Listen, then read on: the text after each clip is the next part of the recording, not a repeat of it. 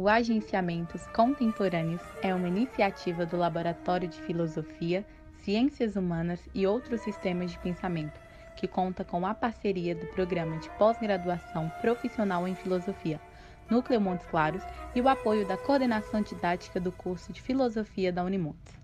O Agenciamentos Contemporâneos procura abrir espaço para que pesquisadores, vinculados à academia ou não, possam apresentar suas considerações sobre problemas relevantes, privilegiando uma conversação transversal com um pensamento conectado à pesquisa, ao ensino e demais práticas cotidianas.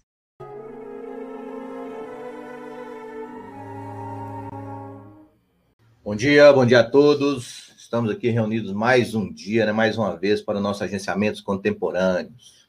É, vou chamar aqui o nosso camarada Alex Fabiano.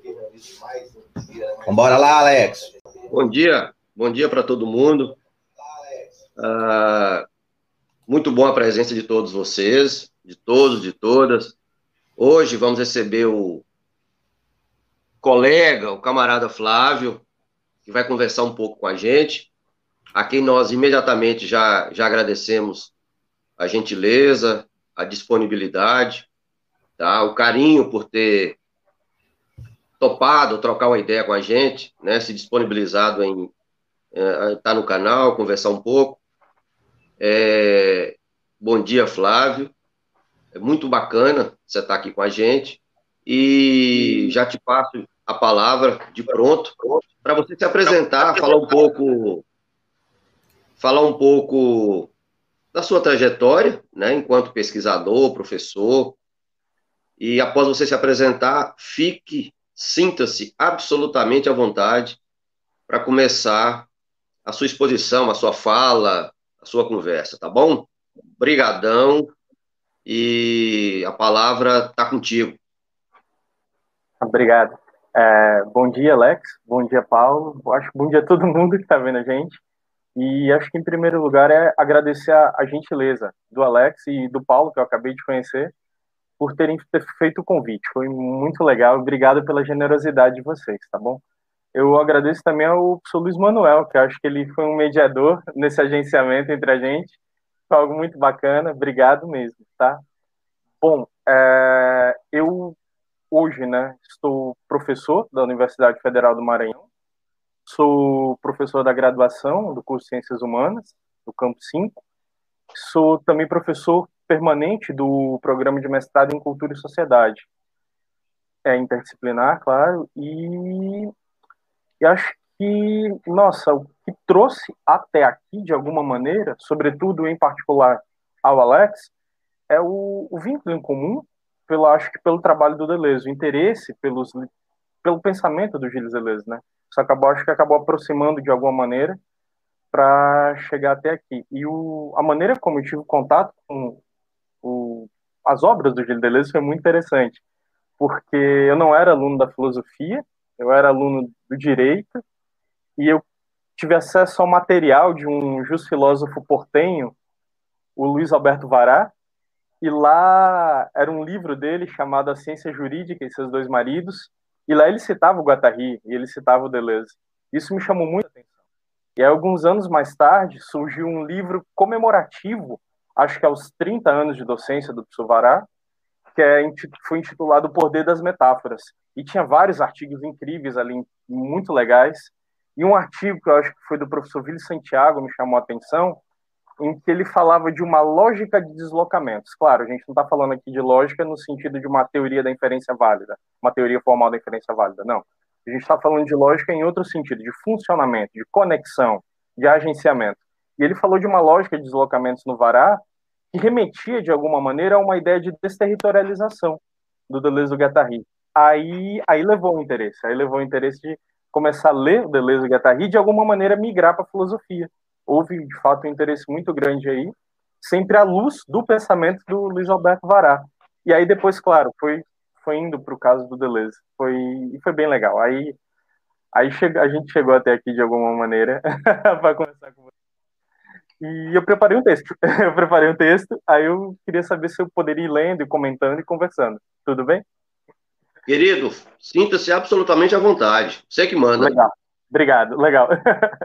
quando eu propus o título do texto para o Alex, houve até um, uma pergunta legal dele, que ele ficou curioso, mas do que, que é isso, do que, que trata, se eu não me engano foi assim que ele falou. Bom, e, e de fato trata, é uma tentativa de me localizar e contribuir com muita humildade e modéstia para nos localizarmos nesse contexto, de alguma maneira, certo? Então, o título do texto é Entre Despedidas e Reticências, e vou lendo e comentando, tá? Entre despedidas e reticências. O escrúpulo metodológico e procedimental que adotamos para a presente exposição preconiza que tomaremos o acontecimento da incerteza, que no momento se abre sobre todos nós, pelo meio. Isso, pelo meio. Isso significa que, modestamente, tentaremos fazer um corte rizomático na incerteza, abordando-a por duas linhas que supomos atuarem como constituintes sintomatológicos e tipológicos. Assim, nos interessa tatear, acariciar e, quiçá, arranhar a superfície da pele da incerteza, pressuposta aqui não apenas como um sentimento individual ou coletivo, Todavia, partimos do pressuposto de que a incerteza é constituída por um conjunto de processos ou linhas imanentes, cujos efeitos são os sentimentos e os encaixes coletivos que nos atravessam nas atuais circunstâncias. Abordar a incerteza do ponto de vista rizomático imanência significa tentar operar algum tipo de corte diferencial e de intersecção em meio aos explosivos, atordoantes e temerários processos constitutivos desse acontecimento, os quais podem estar muito mais próximos de um comprometimento da consistência daquilo que pensamos, do que propriamente de uma caracterização segura do ponto de vista da vivência. Com isso, se atentarmos para o princípio das entradas múltiplas, iremos nos voltar para duas linhas que supomos serem constitutivas do acontecimento da incerteza.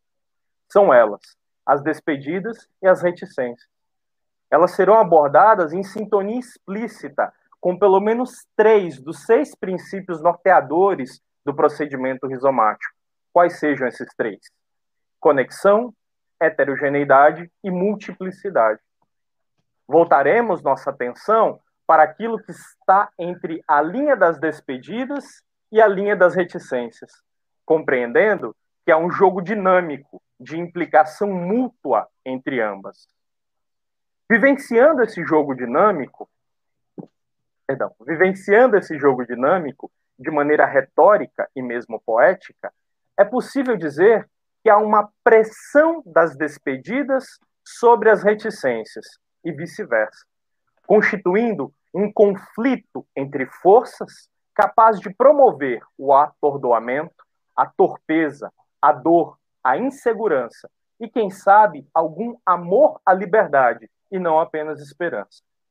Por conseguinte, o vivido nos ensina que uma despedida é um desligamento de algo, de alguém, de um traço, de uma característica, de um lugar, de uma ideia, mas é também complexo gestual, coletivo e individual, marcado por circunstâncias, dias, horas e, por vezes, por alguma promessa de transformação, a qual não está necessariamente isenta de dor e enlutamento. Por sua vez, a vivência das reticências nos lança diante de omissões, supressões, hesitações e impasses, são processos ou fluxos que nos impõem um movimento quase da ordem da gagueira, de sons informes ou quase irreconhecíveis, visto que trazem algo de conhecido, mas também são permeados por formas aberrantes e desconhecidas, portadoras de perigos e, às vezes, de oportunidades existenciais. Além disso, ainda do ponto de vista da vivência e do vivido, entre despedidas e reticências, existe um conjunto de movimentos de troca, razão e gradativa indeterminação, que requer cuidado e humildade em seu mapeamento e eventual desenho de traços e bordas, capazes de tatear algo do acontecimento da incerteza que se abate sobre nós.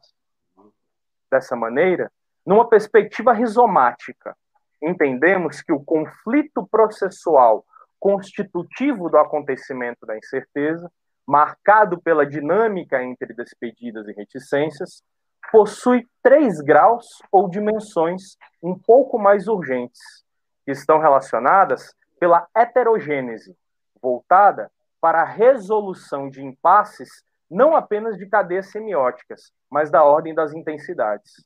Esses três graus ou dimensões, em nosso modesto entendimento, podem contribuir para problematizar impasses alcançados pelo seu grau imediatamente anterior. Assim, no plano de consistência pandêmico, permeado de incertezas, supomos que existe, na dinâmica entre as despedidas e as reticências, três importantes graus complementares capazes de produzir todo o atordoamento e a imprecisão de respostas que nos abatem. São eles: um, a continuidade cosmopolítica nas relações entre natureza e cultura. Dois, a inundação do medo.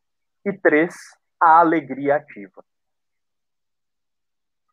A primeira atualização urgente, o primeiro grau, que é a continuidade cosmopolítica nas relações entre natureza e cultura, pode ser pensada com e a partir do belo livro de Débora Danovski e Eduardo Viveiros de Castro, intitulado de Há Mundos por Vir, Ensaios sobre os Medos e os Fins, cujo um dos objetivos principais consiste os discursos atuais sobre o fim do mundo, considerando os mesmos como tentativas de invenção de uma, metodo, de uma mitologia sobre o presente, vindo a se alinhar com o projeto de recuperação dos laços entre a especulação metafísica e as matrizes mitológicas. Nesse sentido, os autores afirmam que a própria concepção de tempo está sofrendo sucessivas mudanças qualitativas. Não são apenas acelerações, mas mudanças qualitativas, podendo ser caracterizadas como instabilidades metatemporais, como no caso da crise climática, em que tudo que poderia ser dito se torna defasado e tudo que deve ser feito é pouco ou tarde demais. Tamanha instabilidade metatemporal pode ser conjugada com a insuficiência espacial do mundo, a qual preconiza que seriam necessários cinco planetas para sustentar a difusão de um modo de vida de consumo do cidadão norte-americano médio, por exemplo. Essa instabilidade conduz a uma imprevisibilidade e a dificuldade de imaginar um futuro próximo fora dos quadros da ficção científica ou das escatologias messiânicas, visto que o complexo sistema Terra entra em um regime totalmente diferente daquele que conhecemos. Por conseguinte, na continuidade cosmopolítica das relações entre natureza e cultura, a existência humana é marcada pela divergência entre os ritmos do natural e do humano. E aqui cabe um comentário. Essa instabilidade temporal, ela pode, ela possui, para ser problematizada, sobretudo filosoficamente, um material muito rico no capítulo 2 do Diferença e Repetição, do Deleuze, que fala sobre as mu diferentes mudanças de forma do tempo. E aí, claro, a leitura do livro do professor Peter, que é O Tempo Não Reconciliado, traz uma, um mecanismo interessante e incrível de problematização dessa situação. Continuando, nesse caso, o tempo histórico entra em ressonância com o tempo meteorológico, em ritmos de disrupção dos ciclos e na irrupção de cataclismos, cujo efeito é a coextensão entre o espaço psicológico e o espaço ecológico, marcado pelo medo decorrente da distância entre conhecimento científico e impotência política. Tamanha convergência ou continuidade crítica entre os ritmos da natureza e da cultura possui como sintoma o colapso generalizado das escalas espaciais e temporais. Significa também uma corrosão feroz do espaço e do tempo. A consequência disso é o desmoronamento da distinção fundamental entre a ordem cosmológica e a ordem antropológica, entre a natureza e a cultura. Ou seja, a geologia passa a entrar em ressonância com a moral. E não se trata, portanto, dizem os autores, de uma moralização da geologia, mas de uma geolização da moral, com a devida referência à geologia da moral presente em Mil Platôs. Entretanto, ocorre a implosão das fundações da separação entre sociedade e cosmologia. Essa implosão tem como consequência uma trajetória de convergência entre finitude individual e finitude coletiva, pois o conhecimento científico atual assevera entre os possíveis plenamente realizáveis está o fato de que as gerações futuras têm de sobreviver em um deserto ecológico e inferno, de acordo com os autores, sociológico. Isso significa que a aceleração das mudanças na forma tempo, acompanhada da compressão correlata do espaço, enquanto condição psicocultural e existencial contemporânea, extrapola de maneira paradoxal da história da cultura para a história da biogeofísica, cuja consequência seria a transformação de nossa espécie de agente biológico em uma força biológica.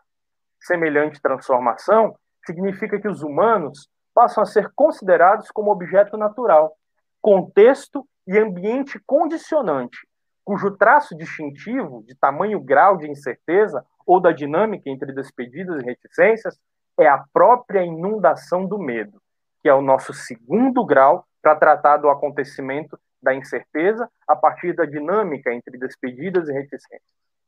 Em relação à inundação do medo, enquanto segundo grau da dinâmica existente entre despedidas e reticências, é oportuno pensarmos com e a partir do trabalho de José Gil, intitulado de O Medo, o qual foi publicado pela coleção Pandemia Crítica, da editora N-1. Nesse trabalho, José Gil nos apresenta uma espécie de dupla cartografia do medo. Por um lado, acreditamos que seja uma dupla cartografia. Por um lado, essa cartografia é um mapeamento do medo, vivenciado no início da pandemia em março de 2020. Por outro lado, essa poderosa cartografia crítica nos aponta algumas direções para vivenciarmos uma heterogênese, capaz de contribuir para sairmos dos impasses constituídos pelo medo. Para José Gil, semelhante medo não é uma atmosfera, mas uma inundação que nos desapropria de nós mesmos e nos instala na instabilidade do pânico, promovendo um encolhimento do uma supressão do tempo, uma paralisia do corpo, que limita o universo de cada um e das coletividades à bolha que nos confunde, impossibilitando até mesmo a percepção do avançar dos dias, que fica comprometida. José Gil afirma ainda que esse medo é um tipo de medo da morte. Entretanto, não pode ser confundido com o medo de morrer, pois trata-se de um terror mínimo, subterrâneo, que toma conta da vida é a própria morte, enquanto tendência letárgica paralisante, que passa a ocupar um lugar no cotidiano de cada um de nós.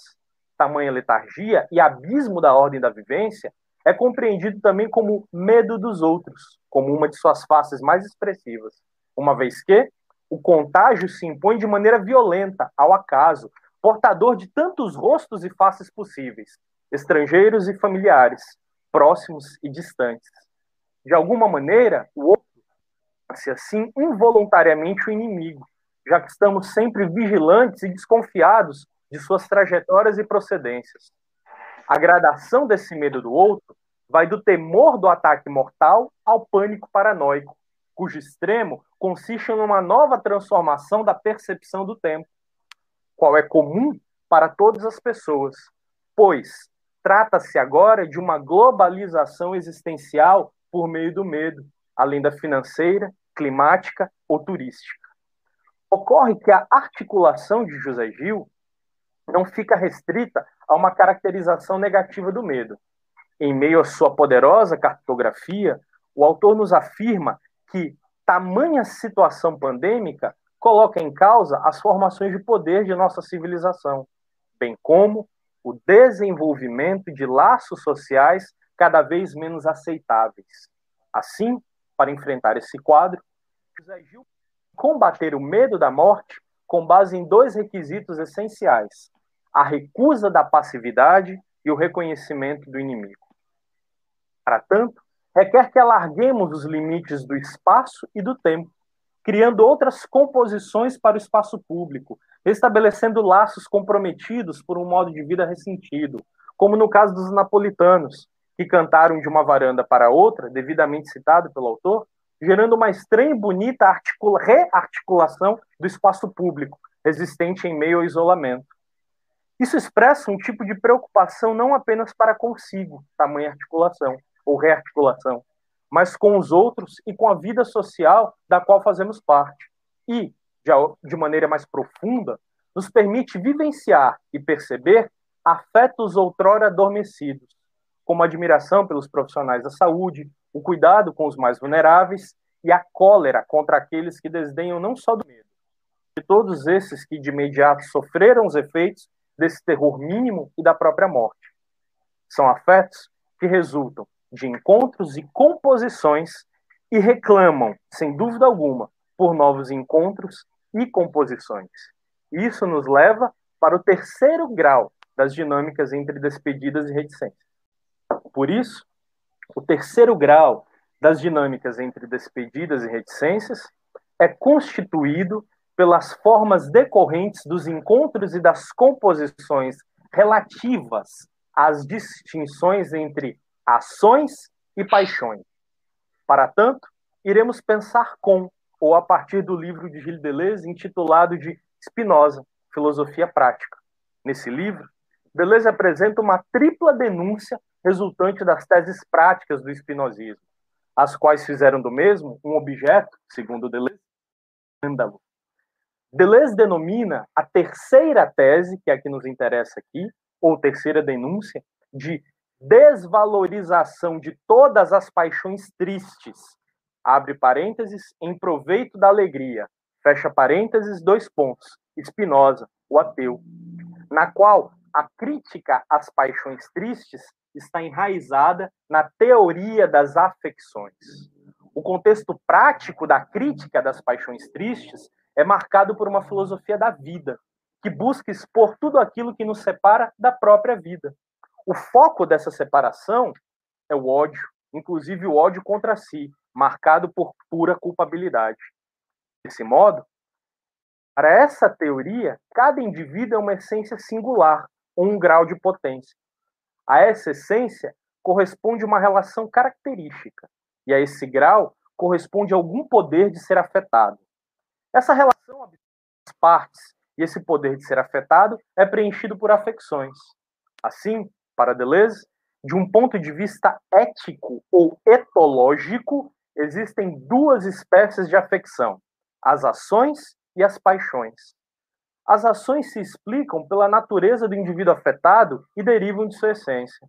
As paixões se explicam por outra coisa e derivam do exterior.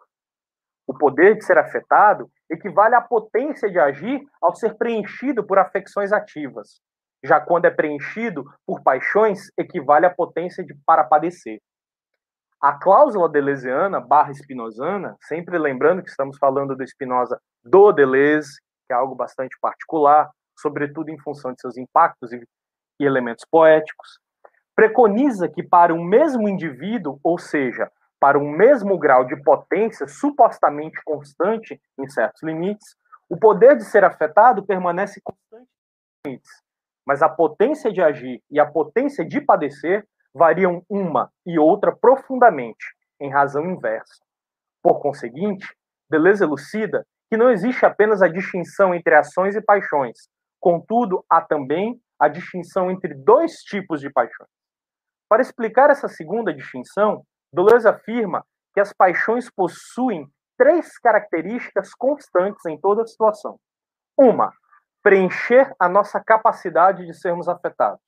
Dois, nos separar de nossa capacidade de agir. Três, nos afastar dessa potência.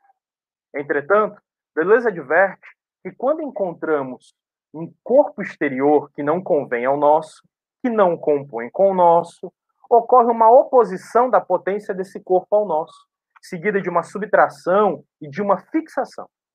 Nesse caso, nossa potência de agir é diminuída ou impedida e somos tomados da ordem da tristeza.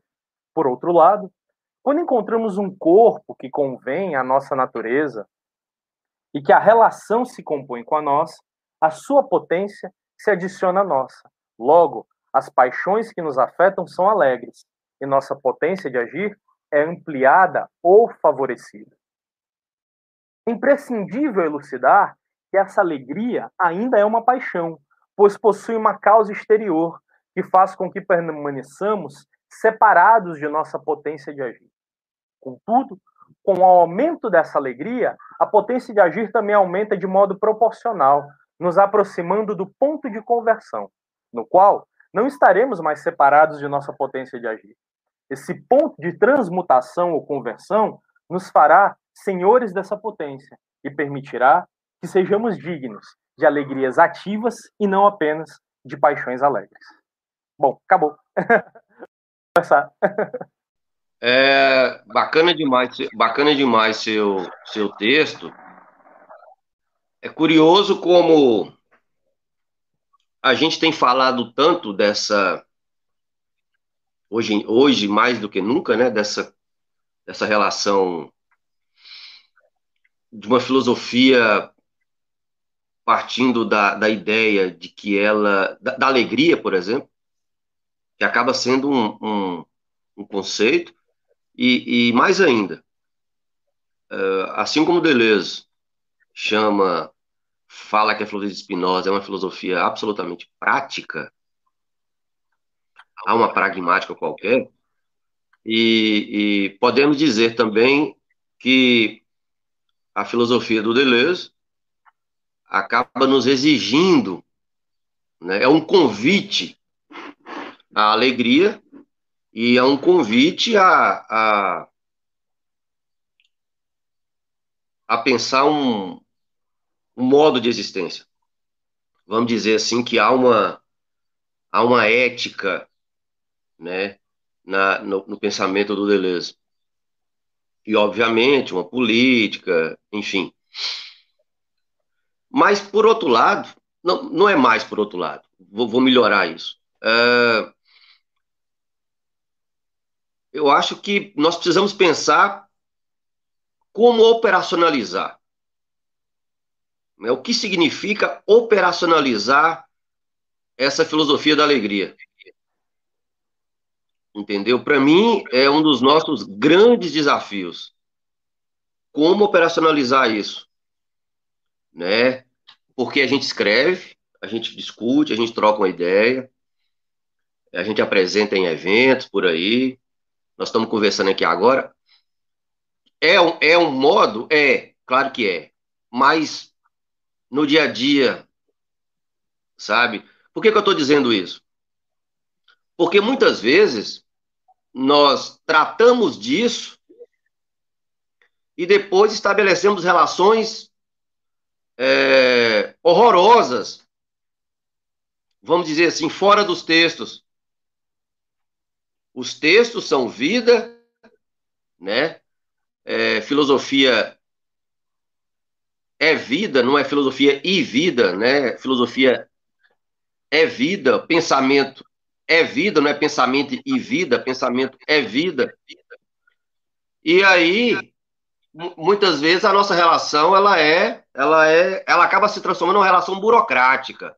Para mim, o grande o grande receio que eu tenho é de transformar as relações que eu estabeleço com Deleuze, com Spinoza, com Foucault, com Nietzsche, ou, ou com a filosofia, de maneira geral, uma relação meramente burocrática.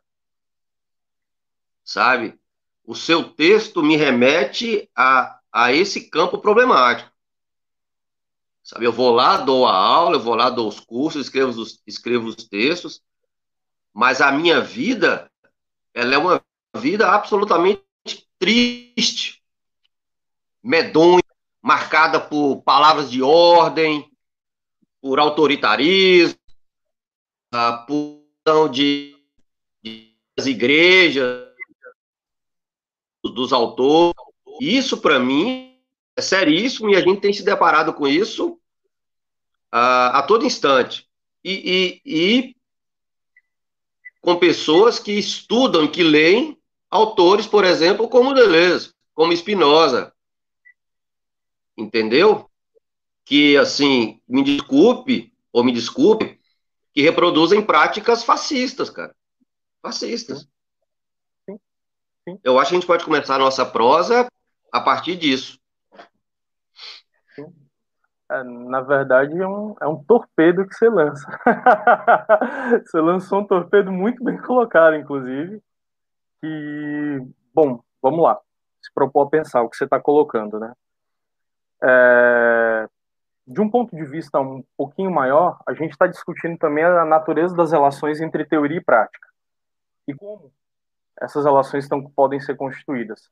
Tem um caminho muito interessante, que é a ideia de revezamento entre teoria e prática, que o próprio Deleuze estabelece naquele diálogo com Foucault, os intelectuais e o poder.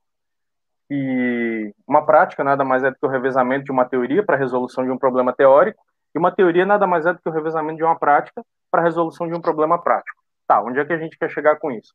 A gente quer chegar na seguinte situação: em que medida nos permitimos contagiar por esses autores?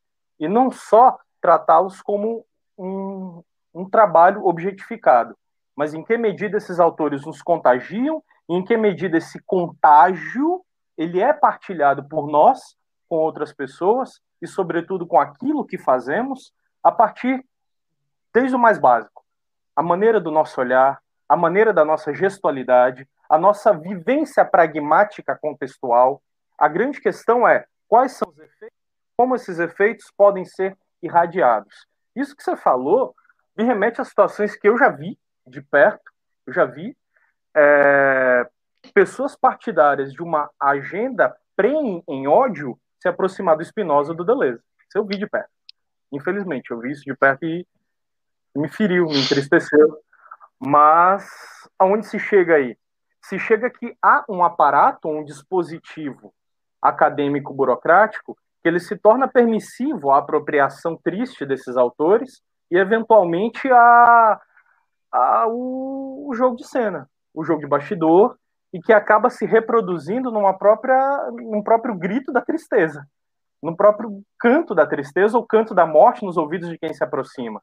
E esse canto da morte, ele não só vai consumindo quem está se aproximando, como consome também aquele que pede seu jardim e suas flores, como consome também. Mas isso se faz em nome de outras ideias, ideias que revivem arcaísmos de poder e que acabam se incrustando na academia. Em outras palavras, né? Como é que a gente poderia vivenciar isso? Aí vem a importância da categoria da expressão. A categoria da expressão, como, por exemplo, aqui é uma situação não só de comunicação, aqui é uma situação de expressão. A categoria da expressão, ela nos permitiria compor com outras forças e outras pessoas ou outros traços de pessoas, a partir de alguma simpatia, claro, a partir de um cuidado e um zelo por uma agenda comum que não traga para dentro esse canto de ódio e que essa composição possa eventualmente ser absorvida não só pelos efeitos externos a ela, mas por aqueles que estão envolvidos na composição. Agora, é claro, a gente precisa lembrar, se a gente, de um ponto de vista um pouco mais rigoroso, que deleuzianamente, não dá para falar deleuzianamente, mas se nós utilizarmos o Deleuze como uma ferramenta de problematização, cada indivíduo e cada grupo é composto por linhas que são linhas que estão em tensão, linhas que estão em luta o tempo inteiro. E faz parte dessa luta também entender que há linhas, ora, da ordem de uma doença ou delírio fascista, horas de uma saúde ou delírio revolucionário, na concepção da Lisene Gatarraiana de revolução, estão se encontrando e passam a ser também integrantes daquilo que está sendo composto. Em outras palavras, estamos lutando por nós e pelos outros o tempo inteiro. E com os outros o tempo inteiro, sempre tentando agenciar. Aí eu vejo por aí esse revezamento em teoria e prática, a categoria da expressão e da composição. Agora, claro, isso não está isento de uma problematização. Esse torpedo que você lançou, ele é uma grande problematização. Ele não está isento dessa problematização. E essa problematização envolve tanto, vamos lá, desde o contexto de arcaísmos do CMI que a gente vive, capitalismo mundial integrado, a eventual absorção do aparato acadêmico por isso, o elemento quantitativo, até para você construir uma carreira universitária em alguma medida, e como se colocar diante disso.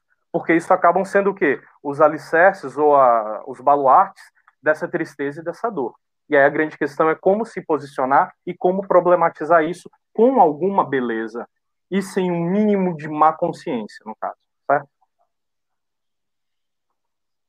É, e passa por uma questão também que é a questão do poder, né, bicho? Sim. É uma, é, muita, trata-se de uma questão de poder. Sim. Né? E é curioso como a gente acaba se deparando com, com professores e pesquisadores que estudam, novamente, Deleuze, Nietzsche, Foucault, Spinoza, citar aqui os quatro, os quatro cavaleiros do, do Apocalipse, é, é, vamos pensar assim, como que eles, o Guattari também, é, como que professores que estudam esses camaradas, eles, eles adoram, muitas vezes, discípulos, seguidores, né? E vai construindo, e vai construindo uma, uma, uma rede de que aí a questão do ego, do eu, né? Você vai, vai expandindo índices egóicos através dessas pessoas, rede de admiração, é, é, como você colocou muito bem, não se trata mais de uma, de uma simpatia, que é uma palavra maravilhosa, né? Se trata de, de servidão, Isso. trata de subserviência, sabe? E, e, e, quando você chama atenção uh, no seu texto, né, é, despedidas e reticências, uh, muitas vezes nós pegamos esses autores e não estabelecemos com eles uma relação de reticências, estabelecemos relação de ponto final. De ponto final. Está dito, é isso, acabou, né? É, e aí eu estou fazendo, pegando esses autores e fazendo o mesmo uso de práticas autoritárias, de práticas fascistas. Sim. É, isso é muito ruim, porque, obviamente, nós não temos como controlar isso, não se trata disso. Mas se trata de, de, de, de, de chamarmos uma certa atenção e termos um certo cuidado no trato com os problemas conceituais, com, com os autores, com os pensadores e pensadoras, filósofos e filósofas, porque a gente acaba correndo o risco de, de fazer desses autores um instrumento de, de, de, uma forma de estabelecer uma identidade qualquer, e eu, e eu concordo, você usa uma palavra que eu utilizo demais, que é a ideia do contágio, sabe? Um professor, esses, esses autores que a gente vem conversando aqui, e, o, e os professores e professoras que lidam com esses autores, têm que agir como vampiro, não é como não é estabelecer uma relação edipiana, entendeu? É, é, é, é, o, o, o, vampiro não sabe quem é o pai dele, ele não sabe quem são seus filhos, ele simplesmente sai contagiando. E nós temos que contagiar. Contagiar significa que você estabeleceu uma relação de, de afeto, de afetação, de simpatia, uh, uh, de composição, mas de não dependência, de não captura, de não subserviência, porque esses autores não comportam isso. É impressionante, é impressionante, né? Como que muita gente reverbera essas práticas lendo esses caras, né? É, isso é um horror, isso é um horror, bem. É, é, é como assim, é como se, se para você falar do Deleuze, Flávio, do Guattari, do Foucault, do Nietzsche, do Spinoza, você tivesse que, de certa maneira, ter uma autorização para falar sobre. E nós sabemos que isso ocorre na filosofia, propriamente dito, nós sabemos que isso ocorre na academia, a toda hora, a todo instante. Ora, vamos, vamos nos eventos, gente, basta andar pela academia, pelo Brasil afora, que a gente, por exemplo, para falar do Brasil, nós vamos ver isso. Entendeu? É, utilizar, por exemplo, utilizar esses autores para aquela questão de lugar de fala. Bambim, de onde você está falando, quem você é, com quem, com quem, quem é que te orientou, com quem você conversa. É, é, enfim, isso é, isso, é, isso é muito ruim, isso é deprimente. Sim. Você, você falou algo, algo muito, muito legal, muito intenso, muito legal que você colocou, que é a noção de vampirismo. A noção de vampirismo. Essa noção de vampirismo, ela, ela remete, né, quando a gente está conversando, a uma ideia dos usos, né? Qual, quais são os usos que vai se fazer desses autores? E essa ideia dos usos remete a uma outra ideia, que é uma ética ou uma etologia. Se for para pensar à luz do que a gente está conversando aqui, que a base comum foi esse finalzinho falando do Deleuze. E o que, que seria essa ética ou essa etologia? Essa ética ou essa etologia seria como compor com esses autores a partir dos seus respectivos usos. Bom, é que nem a gente estava falando, o dispositivo acadêmico ele impõe muitas vezes genealogias ou muito fixas, né, que não, não conseguem absorver, nem tão interessados em absorver algumas coisas, sobretudo aquilo que vai se desprendendo desses autores, né, que vai ficando no caminho, que é da ordem da beleza, né. Mas é possível se voltar para esse dispositivo acadêmico e colocar questões a ele. Até porque todos nós, em certa medida, vivemos numa relação ambígua com esse dispositivo, né? Se vive dele, se está com ele, se carrega consigo ainda uma ideia de educação enquanto justiça social, se a gente tomar como pressuposto a Constituição Federal, eu acho que é o artigo 5 dela. Então, a, a grande questão ambígua é se vive desse dispositivo acadêmico, mas como também desmontar as armadilhas e excessos desse dispositivo à medida em que ele vai nos cercando ao longo do tempo. Essa é a questão. Do contrário, se diria o seguinte: sai, não fica dentro do dispositivo. Mas não, a gente escolheu ficar dentro do dispositivo, então já é uma relação ambígua. Então, como lidar com esse dispositivo a partir dessa ambiguidade? Para não ficar num, num binarismo, dentro, fora, dentro, fora. Não, eu estou fora do dispositivo acadêmico, agora eu vou dinamitá-lo. Não, eu estou dentro do dispositivo acadêmico, agora eu vou defendê-lo a todo custo. Não. A nossa relação, a partir desses autores, ela sempre vai ser ambígua com esse dispositivo acadêmico. Que cada, tá cada vez mais ligado a um dispositivo de um CMI. Pronto. Nessa relação ambígua, aí vem uma ética, uma etologia, vem um problema dos usos, e eventualmente, além desse problema dos usos, surge a questão do vampirizar. Como se permitir vampirizar e como se fazer uma vampirização desses usos, né? Que aí, tecnicamente, a gente poderia dizer o seguinte: não há uma fórmula, mas há, no mínimo, uma tentativa de abertura. E o que é essa tentativa de abertura? É de se permitir mover, de mover coisas em si, e mover coisas para longe de si, que seria o, o quadro mais apropriado nesse caso. E essa movência ela vai sendo construída a partir de cada contato, a partir de cada problematização partir de cada conversação, a partir de cada agenciamento. A grande questão é, aquilo que fica incrustado de um plano de representação do dispositivo acadêmico, ele pode ser eventualmente problematizado por um plano de consistência vampírico. Pode. Não só pode, como é necessário que a gente faça. Do contrário, não se justificaria a leitura desses autores e a vivência, eventualmente, com eles. Mas eu, eu, eu sempre pontuo, é uma relação ambígua que a gente tem com esse dispositivo. Você está dentro, você quer ter progressão, isso tudo é imposto para gente.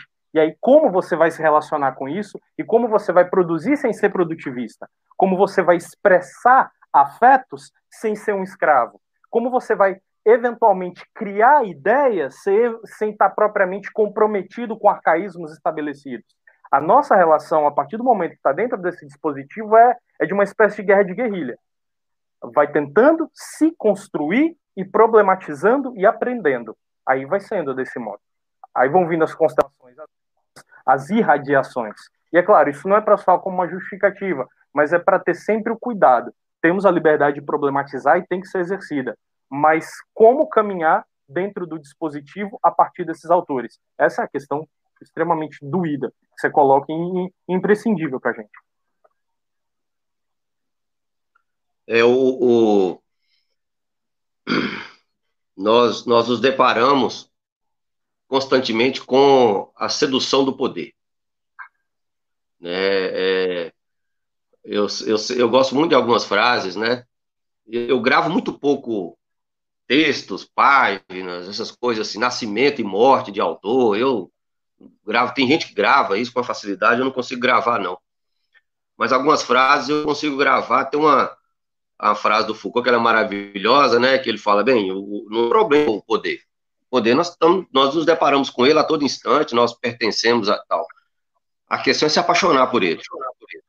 Né? É, é, é, e, ele é, e, o, e o poder é sedutor.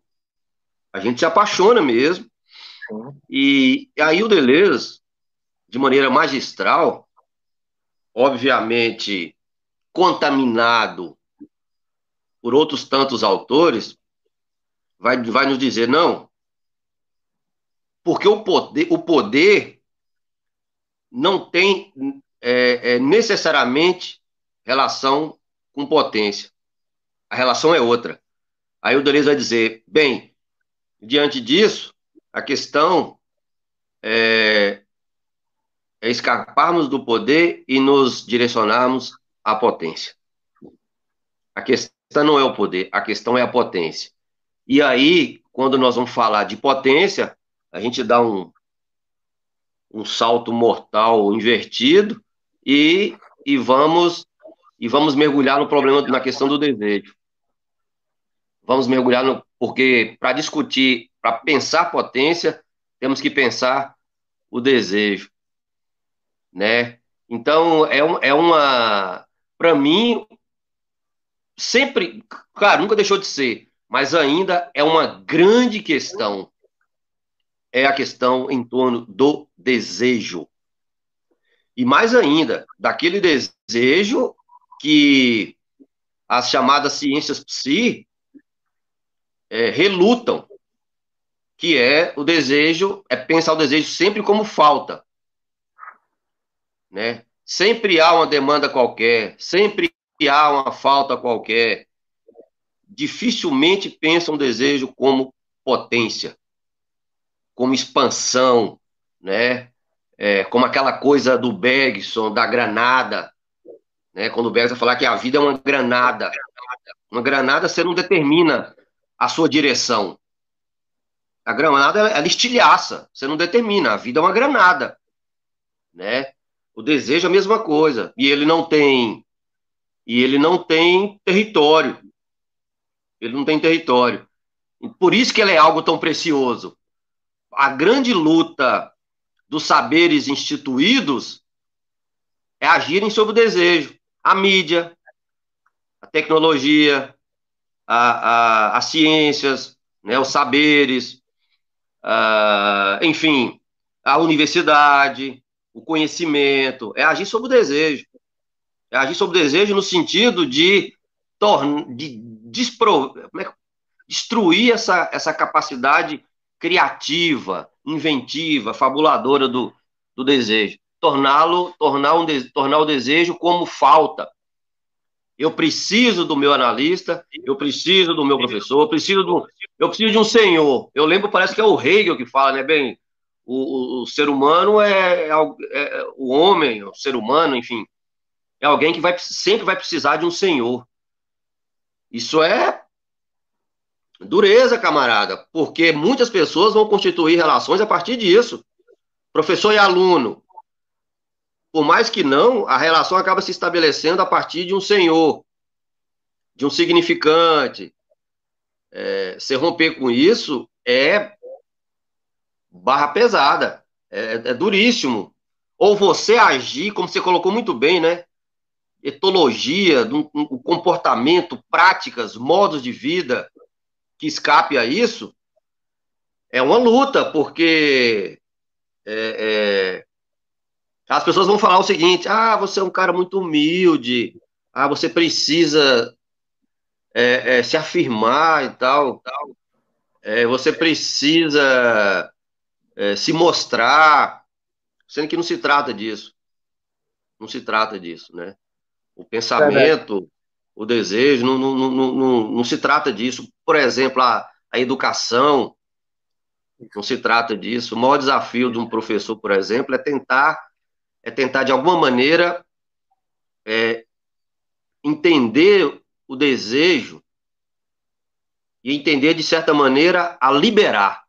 A liberar, fazer com que o desejo se transforme em fluxo, não em segmento, mas em fluxo do aluno. É, é, é muito difícil, porque todas as práticas são, é, é, é elas são estabelecidas no sentido de segmentarizar, de endurecer, né? E para mim são práticas de, de, de, de, são práticas de, de, como diz Spinoza, de servitude, Sim. Sim, sim, sim. Eu acho que se, se, acho que a gente está chegando num, num cerne incrível da questão, que é a questão que foi formulada lá no Antiédipo. Em que medida o desejo é capaz de desejar a sua própria repressão? Em que medida é, o desejo é capaz de desejar a sua própria servidão? Que é uma questão que é. remete ao Reich, que é uma questão que remete ao próprio Spinoza, dentro da genealogia que o, que o Deleuze constrói ou da geologia que ele constrói.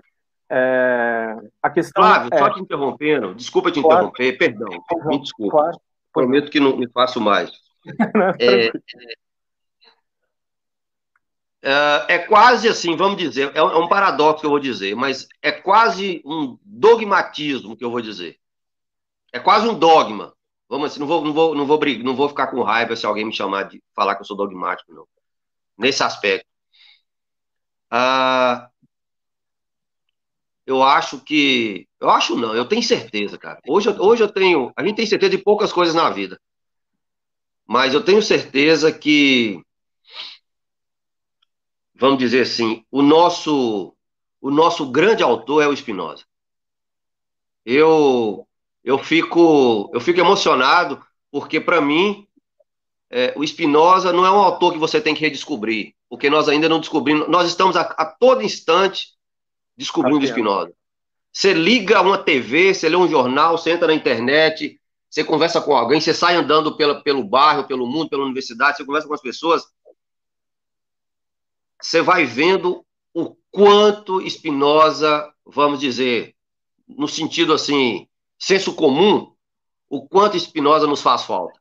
Vamos pensar assim, o quanto Spinoza é necessário Sim. sabe? É, é algo é algo absurdo, como que um pensador do século XVII conseguiu. O Deleuze vai dizer isso, né? Que um pensador, um escritor, ele tem mais ou menos que um poder de evidência.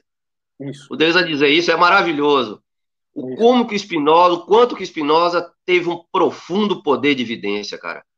É impressionante é, como todas as vezes que eu pego e leio Spinoza, eu falo, não, não é possível, cara. Esse cara não escreveu isso. Né? Ela acabou de escrever, ele escreveu isso ontem e publicou. Não é possível. É de uma potência, é de uma força é, é, assustadora. É só isso que eu queria falar. Não, foi incrível. Que você colocou foi incrível. É, certa vez eu ouvi uma pessoa fazer o seguinte comentário: Espinosa é o bode na sala. Espinosa é o bode na sala porque tá ali, tá ali. É, tem que olhar para lá tem que olhar para lá e quase ninguém percebe, entendeu? É, tem que olhar é, eu já lá. tive sensação, Flávio, eu já tive a sensação, ao ler Espinosa, uma sensação completamente delirante, que é o seguinte, Ótimo. Do tipo, do tipo, eu não preciso ler mais nada. Mas, mas se, assim, se eu pudesse ter, se eu pudesse ter na minha estante um livro, fala assim, Alex, você escolhe um livro para você ter na sua estante. Um livro. Eu quero que você escolha um livro. Isso é difícil para cacete. Sim. Uma boa questão poderíamos fazer. Qual livro? Cara, a ética de Spinoza. Eu, eu, eu acho aquilo, aquilo para mim é assim, é, é, é, é, o livro. Então, é a sensação. Às vezes, eu, eu já tive essa sensação meio maluca de que, assim, bem, eu não preciso ler mais nada. Se eu ler Spinoza, se eu entender Spinoza, a ética, o tratado teológico político, breve tratado, tratado da, da, da correção do, do, do, entendimento, para mim, esses livros dele. Me... É maluco isso, cara, mas é, é, sempre a impressão que eu tenho. É sempre a impressão que eu tenho. Sim, sim, sim. Se, se parar para pensar com cuidado, a, a ideia de Conatos, a ideia de Conatos ela é incrível. A ideia de Conatos é uma ferramenta vital para qualquer um de nós hoje, entendeu? A ideia de Conatos de perseverar em seu próprio ser, de perseverar em favor da própria vida. Isso é uma ideia incrível. E a inversão, a inversão espinosana com a ideia de filosofia, que era cultivada, vamos lá, desde o Platão, a ideia do aprender a morrer. E o Spinoza transforma em aprender a viver. Entendeu? Essa inversão é incrível. Essa inversão é incrível. Essa inversão é incrível por quê? Porque essa inversão permite metamorfoses, transformações. Ela não permite que formas ou estratos fixos nos definam ou definam lutas coletivas. Ela permite que metamorfoses, transformações, simpatias eventuais agenciamentos possam ser compostos, entendeu? É claro que isso nunca é isento de tensão. Não existe isso. São forças, intensidades são forças vitais. Às vezes vai ser como ondas do mar chegando com muita força em algum lugar, mas é, é essa intensidade que vai importar, porque ela permite a, tanto a expressão quanto a troca mútua, ou na expressão incrível que você usou, o delírio decorrente dessa troca mútua. É você trocando com Spinoza, é cada um de nós trocando com Spinoza. Isso é uma ideia muito legal. Isso é uma ideia, ah, isso é uma ideia incrível. Por quê? Porque ela permite furar o aparato acadêmico. Ela permite sempre furar o aparato acadêmico. E o que, que significa furar o aparato acadêmico? Isso foi legal porque deu para conversar até com o Socaio lá no canal dele furar o aparato acadêmico, talvez, no nosso caso, seja o objeto de uma conversação, seja o objeto de agenciar. É conseguir sempre encontrar uma saída. Para encontrar uma saída, é sempre encontrar uma arma para conseguir sair. E aí, quando você fala dos livros na estante, a gente se pergunta, né? Qual é a arma que eu gostaria de ter na minha estante para poder furar esse aparato que tanto sufoca muitas vezes? Ora, acho que a ética do Spinoza. Ela, ela, é, ela seria o aparato para o livro para poder furar esse aparato acadêmico e fazer vazar, escoar. Coisas têm que escoar, territórios têm que se desfazer e se reconstituir. É preciso se mover, se movimentar. E esse, esse talvez seja o livro que propõe o movimento. E muito diferente para aquela ocasião já. E esse olhar é de lentes deleuzianas sobre Spinoza, sem dúvida alguma. Não, adorei tua escolha. adorei tua escolha. Muito legal. É a vassoura de a vassoura a vassoura de bruxa, né, cara? Aí um dia eu me peguei e falei assim, bem, bem, por que vassoura de bruxa? Aí eu, eu fiz uma eu fiz uma, uma explicação a partir da, da minha perspectiva. Uma bruxa nunca voa de maneira retilínea. Repare nos Legal. desenhos, repare nos Legal. filmes. Legal. Uma bruxa, ela só voa de maneira. Ela, ela voa criando transversalidades, cara. Sim. Uma voa, uma bruxa, ela. Repare bem nos filmes de desenhos, no, no, no, nas animações. É, o voo é absolutamente. É, é, é um voo heterogêneo. É um zigue-zague, cara. É zigue e, é, é, e, a, e, a, obra de Spinoza, a obra de Spinoza, a ética de Spinoza, por exemplo, é um, é um zigue-zaguear danado, porque você está lá no, no, no, quarto livro, te remete o primeiro, depois do primeiro te remete ao terceiro, que te remete para o segundo, que volta pro, que vai para o quinto. Sim, é, sim, é, sim. é, é, um zigue-zaguear, cara, é um serpentear, né, como a serpente caminha, é a vassoura de bruxa. É a vassoura de bruxa, o voo é da vassoura de bruxa. Né? É, é, tem, a, tem, tem, a citação que o Deleuze utiliza, né, do cara que, que é maravilhoso, do cara que vai comprar. É, que essa vassoura de bruxa é, é a, a, a, é a reticência que você chama, é o infinito.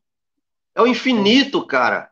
Sabe? É o infinito. A, a, a, então, se, se a Chauí fala que é uma filosofia da alegria, uh, se o Deleuze chama de, de filosofia prática, poderíamos chamar do pensamento Spinoza como o pensamento do infinito, sabe? Uma filosofia do infinito.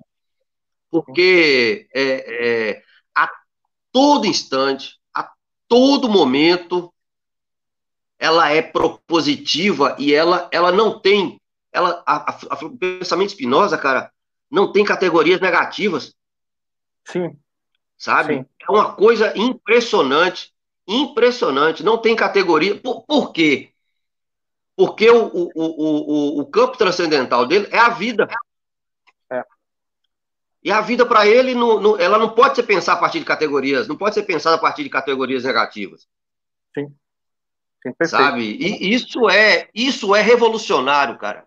Sabe? E me impressiona demais, porque falar disso de um autor do século XX, do século XIX, do século XX, é fabuloso. Claro que é.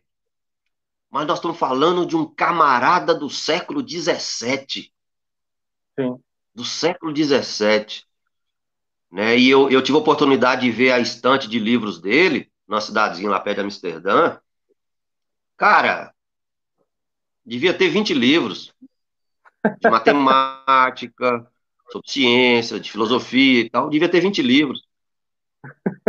É, é, é cara, é, é assim, é algo, é algo, é algo, como dizem alguns textos da literatura, é algo que beira, que beira não, né? Que é da, da genialidade, Sim. de uma capacidade de percepção, de uma capacidade de percepção aguçadíssima, Sim. né?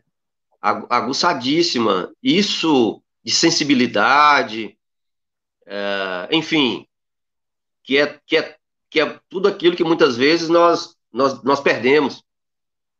Sim. Né? Como que a vida, como que a vida vem sendo tratada de maneira só por categorias negativas. Às vezes você pega um autor que vai escrever, você repare bem a filosofia do, do cara, a filosofia do camarada é carregada de categorias negativas, né? É, é... Então, então, Spinoza, nesse sentido, me, me, me faz esses, me, me, me, pro, produz em mim esse sentimento que eu já disse, de, de às vezes chegar e dizer, bem, eu não preciso, não preciso ler mais nada, não. Não preciso ler mais nada, não. Isso aqui, isso aqui me, me, me, me basta. Claro, claro, eu tô, eu tô falando isso no sentido de que uh, da força desse, da força do, do, dos textos do Spinoza. Sim. O tratado teológico político, nós estamos vivendo isso, cara, essa subserviência do isso, pensamento perfeito. em relação à teologia, à teocracia. Perfeito, perfeito. Entendeu? Perfeito. Só para dar um exemplo. Sim. Na escola, perfeito. no sistema jurídico, no, no, no governo. Teocrático, cara. nós estamos vivendo um governo teocrático. Sim. Sim. É, cê, cê, eu, eu acho tão legal isso que você colocou, porque, para para pensar, vou, vou ressaltar aqui dois aspectos. Um aspecto formal e um aspecto material da própria vida, que é o que nos interessa mais aqui. O aspecto formal. O que ele fez com a noção de nas suas demonstrações, ele muda toda a função de escolha, ele faz os escolhos se comunicarem entre si. Isso é incrível. Você pode ler pelos escolhos, isso é muito incrível. E quando você fala do lance da vida, sim, porque é um pensamento que está vinculado, aí é que está o dado interessante, está vinculado às dinâmicas da vida. Isso é incrível. Isso é incrível. E o que são as dinâmicas da vida? Aquilo que está afetando a gente. E afetar não quer dizer bater e voltar, quer dizer, de alguma maneira, nos compor. E aí volta para aquela parte da nossa conversa que, de um ponto de vista do meu desejo, o que é que me compõe de ordem autoritária, o que é que me compõe de ordem hostil, de ordem às vezes violenta, o que é que está me compondo? E aí vem a ideia das lentes, né? Das lentes, que o próprio Deleuze fala no Spinoza Filosofia Prática. Ele considera como lentes, e a própria função do Spinoza como limpador de lentes, né? Então, como eu posso me enxergar, e quando eu falo me, eu não estou falando de um eu, eu estou falando do conjunto de multiplicidades e processos que vão me atravessando, como eu posso me enxergar, enxergar essa irradiação de dinâmicas imanentes que vão se conectando com outras dinâmicas imanentes e que aí eu posso eventualmente perguntar, de um ponto de vista dos meus investimentos inconscientes do desejo, como é que eu estou sendo traído pelos meus investimentos pré-conscientes e conscientes também do desejo? Como é, então, que segmentos supostamente da ordem da consciência, de uma pré-consciência, estão traindo o meu próprio desejo? Porque eu posso, eventualmente, vamos lá, eu posso eventualmente, e eu estou invertendo aqui o argumento, é, eu posso eventualmente ter investimentos de uma ordem revolucionária, mas está totalmente preso a investimentos de uma ordem fascista, ou inverter, que é esse é o argumento do próprio Guattari. A gente pode ter investimentos de uma ordem consciente, de ordem autônoma, libertária, processo de autonomização, ao se aproximar desses autores, mas está na ordem do desejo comprometido por investimentos de ordem fascista. E aí vem a pergunta: como esses investimentos de ordem fascista e até mesmo teocrática vão nos compondo? E vão nos compondo e vão nos costurando, vão nos compondo e vão nos costurando, e nós somos permissivos a essa costura, quando não, somos os próprios artesãos dessa costura. E aí requer lentes para poder se voltar para esse hábito do costurar, para esse uso do costurar, e como desfazer essas costuras que, em alguma medida, fomos permissivos para que elas ocorressem, certo? Em outras palavras, aquele argumento, vamos lá, por que pedir por mais impostos quando não se consegue comprar pão? Que é o argumento espinosano. Por que se briga por mais impostos quando não se consegue comprar? Certo? Por que há investimentos ou costuras do desejo que levam a isso? Aí, aí pega, aí sem dúvida alguma pega.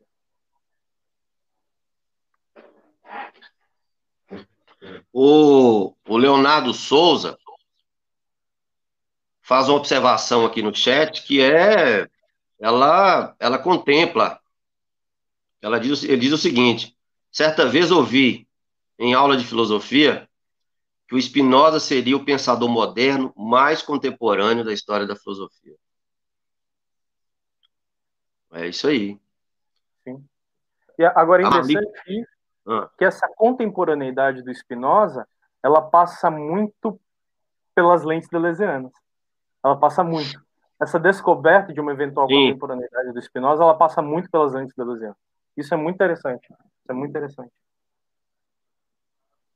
É. Um, uma, é bom lembrar que há um texto maravilhoso do início do século XX, 1920 e pouco, 30 e pouco, do, do, do Victor Delbo, que ele faz um apanhado da obra do Spinoza, já tem já tem tradução. É um livro muito bom. É, é, e, e, outra coisa também, tá? Pra, pra, nós falamos muito do Deleuze, é, com justiça, mas temos de ressaltar a obra da, da Marilena. Sim. É, a, a, obra da a Marilena hoje, eu não tenho nenhuma, nenhum receio de afirmar que a Marilena hoje é uma das maiores pensadoras, é, escritoras e pensadoras em torno da obra do Spinoza, sobre o Spinoza, né, com o Spinoza. É, eu não, não tenho dúvida disso. Ela faz uma obra monumental, né, magistral, em todos os sentidos, uh, sobre o Spinoza né? E, e, e, e elaborando questões importantíssimas para se, se entender Spinoza, sabe? É, eu acho que não podemos deixar de, de, de ressaltar isso, assim como o Homero, Sim. o Homero Santiago, né? Uh, o Emanuel Fragoso, Sim. Temos aí uma, uma turma muito bacana e outros tantos pelo Brasil afora. Agora, eu concordo com você, o, o trabalho do Deleuze é, com Espinosa, né? Não é, so, não é só sobre, com Espinosa, Isso, com. é também é magistral. Não só os textos, mas a filosofia e o problema da expressão traduzido pelo Orlando, pelo, pelo Ivo, Sim. né? É, para a gente. Eu tinha que procurá-lo aqui direitinho para dar os, os, devidos, os devidos créditos. Aqui. Uh, ah, não é isso não. Ah, pois eu acho aqui. Depois eu acho.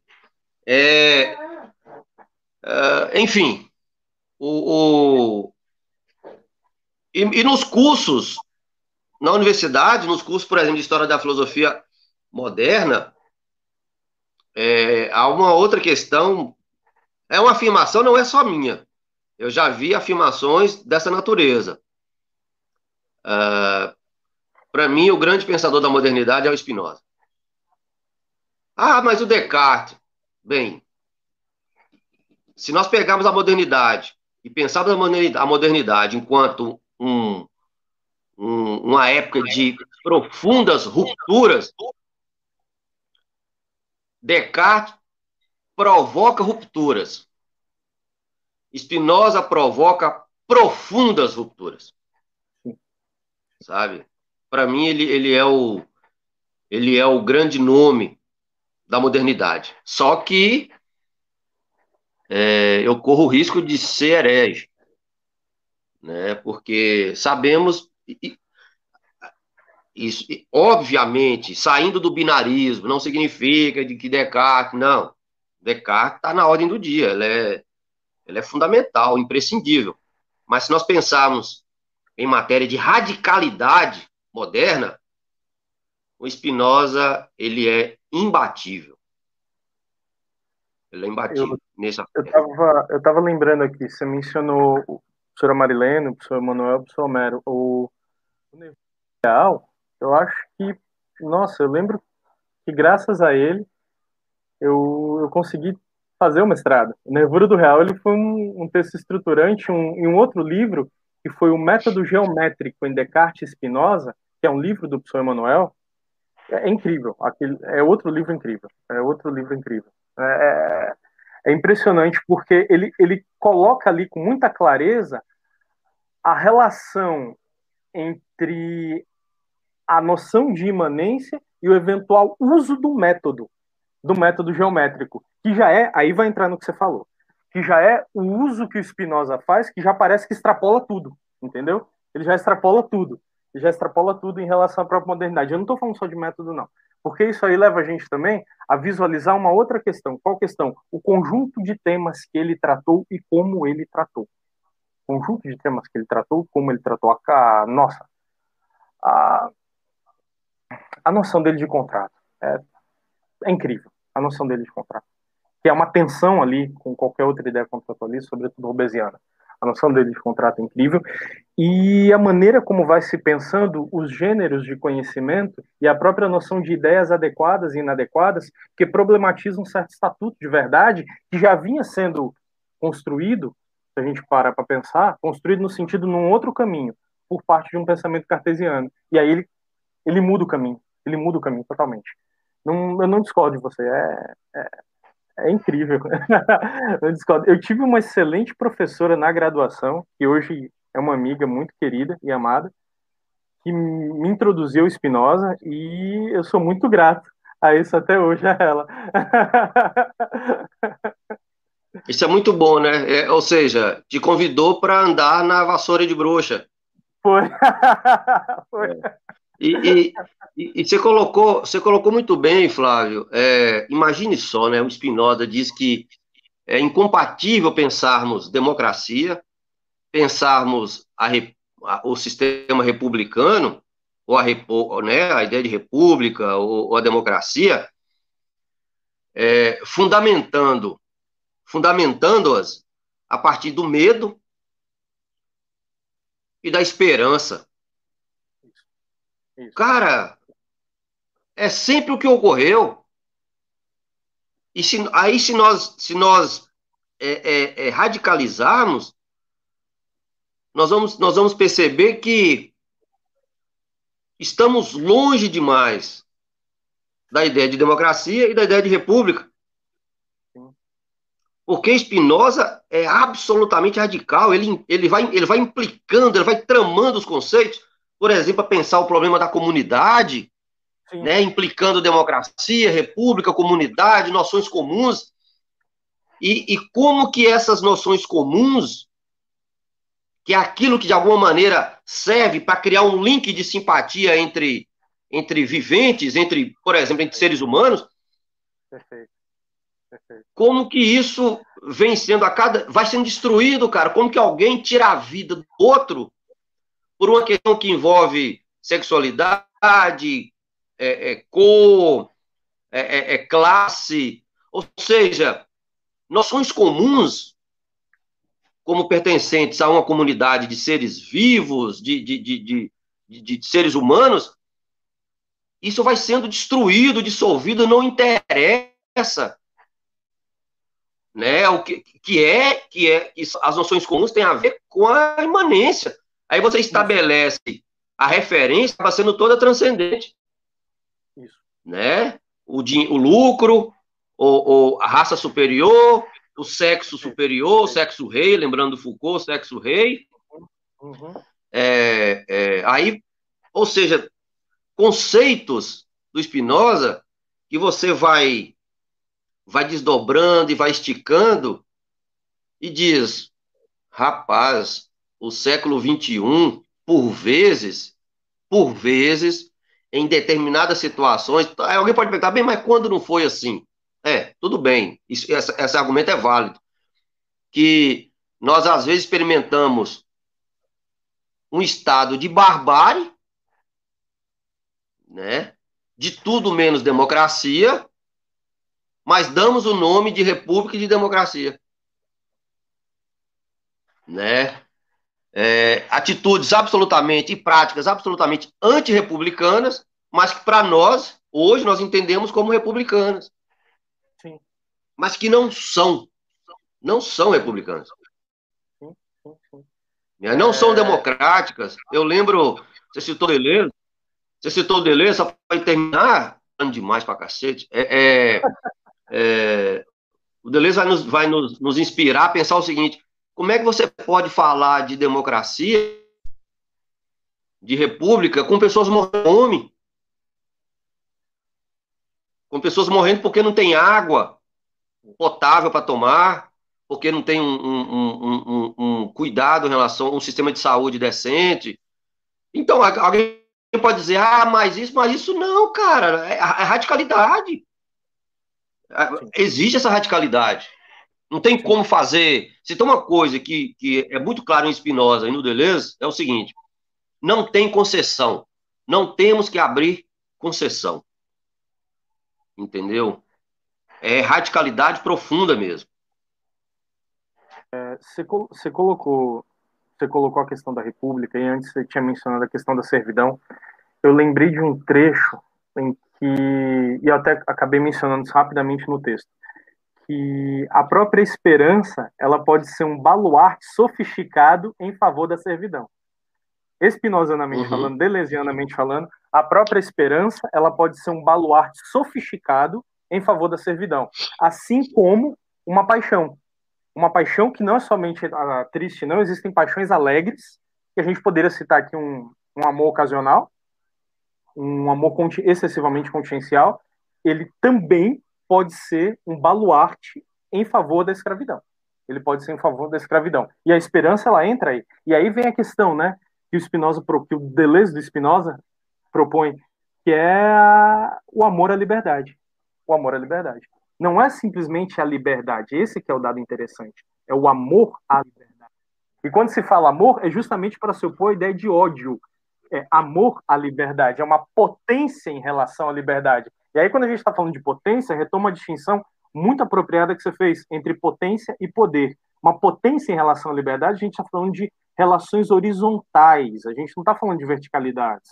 A gente não quer colocar ninguém de joelhos e ficar de joelhos, e nem inverter essa relação em nenhum momento. A ideia é conseguir uma horizontalidade de contágio. Uma horizontalidade de contágio é justamente o quê? A partir da minha potência, me encontrando com tua potência, que decorrem de todos os outros encontros, de tantos outros encontros dos dois ou mais, a gente vai conseguir irradiar potência. Ela sempre, então, ela cumpre essa imanência horizontal. Lembra que não é do céu para a base, ela é horizontal. É a própria distinção que o Deleuze faz entre fundação e fundamentação no diferença repetição. É sempre horizontal. Isso ser lembrado por quê? Porque o amor à liberdade, ele é essa horizontalidade. Se a gente for pensar assim. E a, a, ainda o baluarte da esperança, ele admite uma verticalidade. Ele admite. Ele, ele é refém das transcendências. Ele é refém, sem dúvida alguma, das transcendências. Uh, a, a, muita gente dizendo que foi sua aluna, Bruna Santos foi sua aluna no campo, no campo de Codó. Uh, Legal.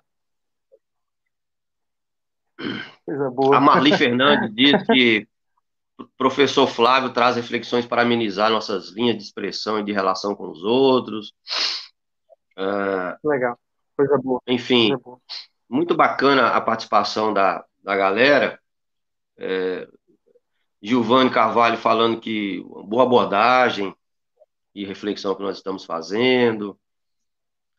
A Rita de Cássia dizendo que uh, você ter um pensador, grande pensador, professor e fascismo não combinam, não combina Sim. mesmo. Sim. É, mas temos que a educação, a educação Rita, a educação é ela é, os procedimentos da educação, na sua grande maioria, elas são, são fascistas, né? É, pensando o fascismo como um, um, modo, uma prática, um encontro com, com, com práticas autoritárias, reacionárias, violentas, né? Enfim. É, e esse governo agora defende até violência física, né? Professores sendo agredidos em sala de aula, em função da, dos, seus, dos seus posicionamentos, sendo, sendo constrangidos, enfim. É, a todo instante a gente se depara com isso. Querido, é, chegamos aqui ao fim da nossa, da nossa prosa, da nossa conversa. Legal. Legal. Foi, foi muito bacana, muito bacana. É, desembestamos aí para o Espinosa, que é sempre um, um, um desembestamento produtivo, no melhor sentido do, do, do termo produzir, né? Produtivo. Ah, é, é, há sempre uma autores que são contagiantes, né? É, é, o Spinoza, é apesar de, da, apesar de termos uma um, um, tem, temos que ter um, um, certo cuidado em relação à paixão, mas é, não tem jeito. Como diz Spinoza, o fato de nós sabermos que somos seres de paixão não necessariamente significa que vamos governar essas paixões. Mas, é, é mas é, já é uma boa coisa saber que a gente é um ser de paixão. E Spinoza, é. ele desperta isso, cara. Não tem jeito. Ele começa com Deleuze, tal, tal, tal, tal, e vira e mexe, você entra lá no, no, no, no camarada, né, no, no, no Espinosa, e, e, enfim, é, é, é, é quase um vício, né? Então, nós do canal gostaríamos de te agradecer demais, tá, pela, pela prosa, foi muito bacana, é, e a ideia é essa do canal, é trocar ideia, é uma, uma, uma prosa tentando escapar um pouco daquela formalidade, daquela rigidez que muitas vezes uma conferência na, na academia acaba exigindo ou pedindo. É... A ideia é justamente criar as condições, e o canal é, é, é isso, criar as condições para que possamos nos encontrar, possamos nos agenciar, possamos nos potencializar, possam, possamos nos inspirar, né? Tem servido muito para isso. É, e possamos, de alguma maneira, descobrir que, perto ou longe, estamos juntos, de alguma forma. É verdade. Né? Temos que verdade. estar juntos, de alguma forma. Você comigo, eu com você, você com o Paulo, com o Paulo, nós aqui com esse bando de gente e é bando mesmo, o tema é esse, esse bando de gente passando pelo canal, depois, depois, agora, assistindo depois, vendo depois. A ideia é aglutinarmos o bando, né? Legal. Temos, Legal. temos, temos que, que, que o bando, o bando, ele age por noções comuns, por interesses comuns não age a partir de uma determinação significante. né? São interesses comuns da comunidade. E é isso que a gente tenta, tenta construir. Enfim, é, brigadão, e você tem mais um tempinho aí para se despedir da gente. Ah, não, acho que é, é só agradecer. É só agradecer ah, e, sobretudo, agradecer pela ideia do nós. Obrigado. Obrigado de verdade, Alex, pela ideia do nós. E da, do agenciamento em torno da ideia do nós. Obrigado. Só foi, para mim, foi muito legal. E gratificante. Tá, nossa, até porque, que nem você falou, aqui permite uma experimentação que extrapola os eixos fixos e duros da, do formato acadêmico. Só isso, bicho, já é muita coisa. É só dizer obrigado a você e ao Paulo por ter a simpatia de, permi de permitir esse agenciamento de agora. Obrigado, gente. Só isso mesmo. Verdade. Falou, querido. Um beijo carinhoso e um beijo para todo mundo e até mais ver.